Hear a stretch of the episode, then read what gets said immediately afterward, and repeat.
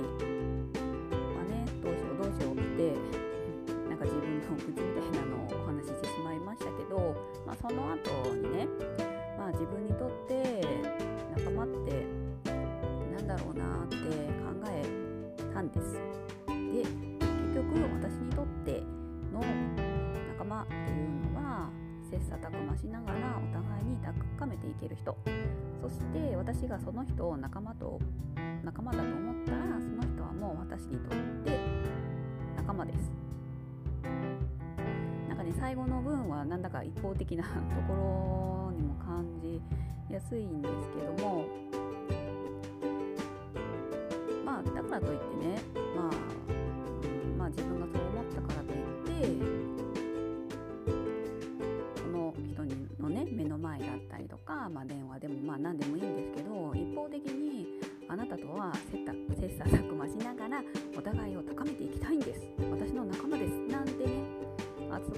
ね語ったりすることはしません、ね、そんなこと言われてもね、ま、相手もねそう思ってくれたらね、まあ嬉しい言葉かもしれませんけど、まあ、私そういうキャラでもないですし、まあ、そんなこと言われたらね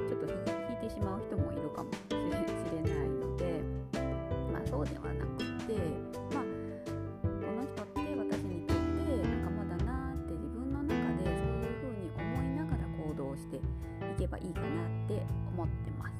でそうやって行動していって相手も私が仲間だって思ってくれたらまあいいわけですし、うん、そうそう。なんか私が仲間だと思ってるから私のことも仲間だと思ってみたいな。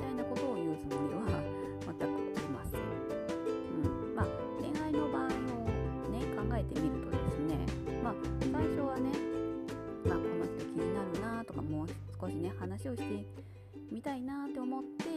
まあ、ちょっと話しかけてみようって思ったりとかするじゃないですか。で少しずつ話をする機会を作ったりしていって、まあ、だんだんお互い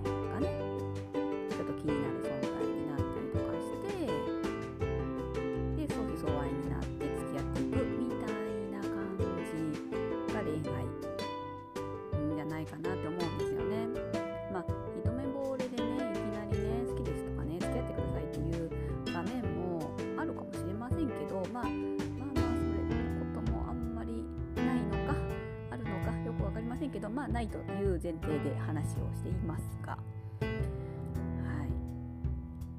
い、なのでまあそういうふうに、まあ、まずは自分がただただその相手にが私にとって仲間だって思っているだけから始まっていってそこからまあ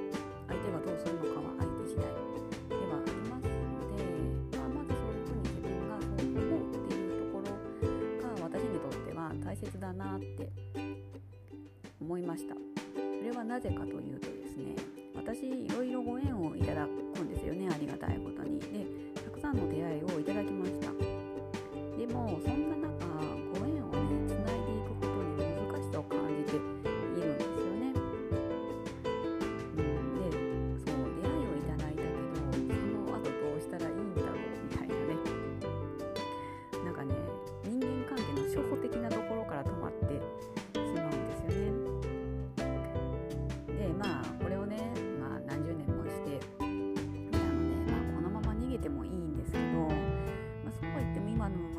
なっていうところもあって、まあ、結局昨日ね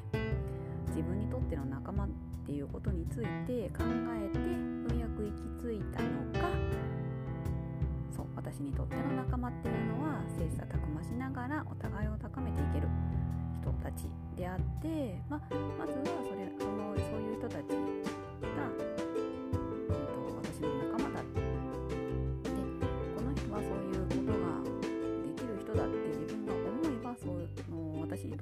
とっては仲間だっていうふうに定義をしました。え、なんか定義するっていうと堅苦しい印象がありますけど自分の行動基準であったり自分の考えを明確にしたりとか自分っていう人を表現するためには必要なものだと私は思ってます。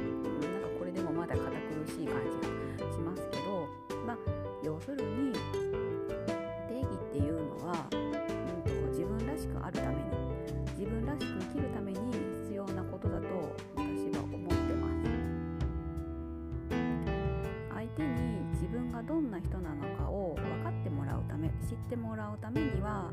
やっぱり自分がどういう、うんと、言葉をどういう定義しているのかっていうのをある程度自分で決めとかないとですね。結構相手もねうんとこの人とは価値観が合うかだったりとか考え方が合うのかっていうのが分かって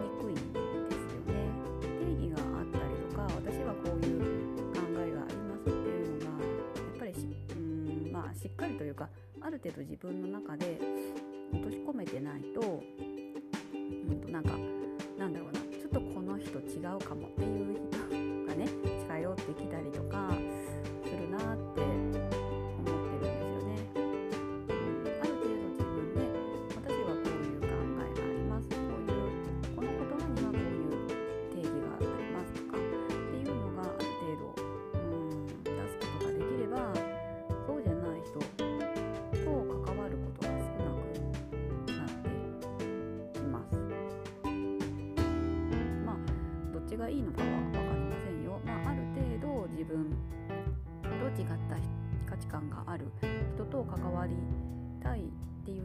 っしゃるかもしれませんしうん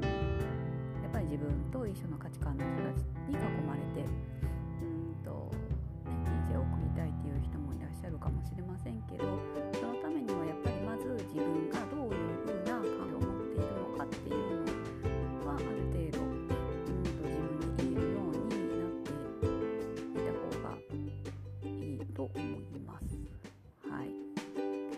かねちょっと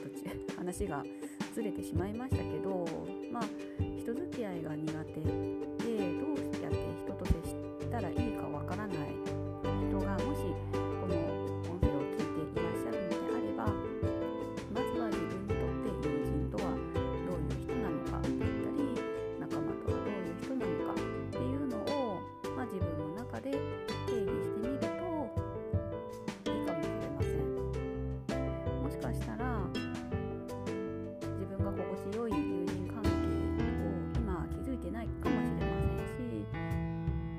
気づいてたら気づいてたでねもっともっとそこを広げていったらいいと思いますし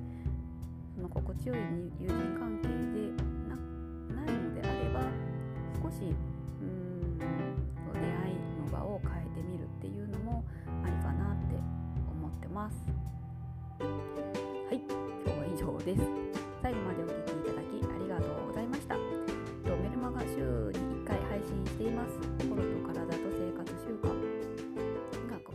ような内容を配信していますのでもしよければそちらの方を登録して読んでいただけると嬉しいです。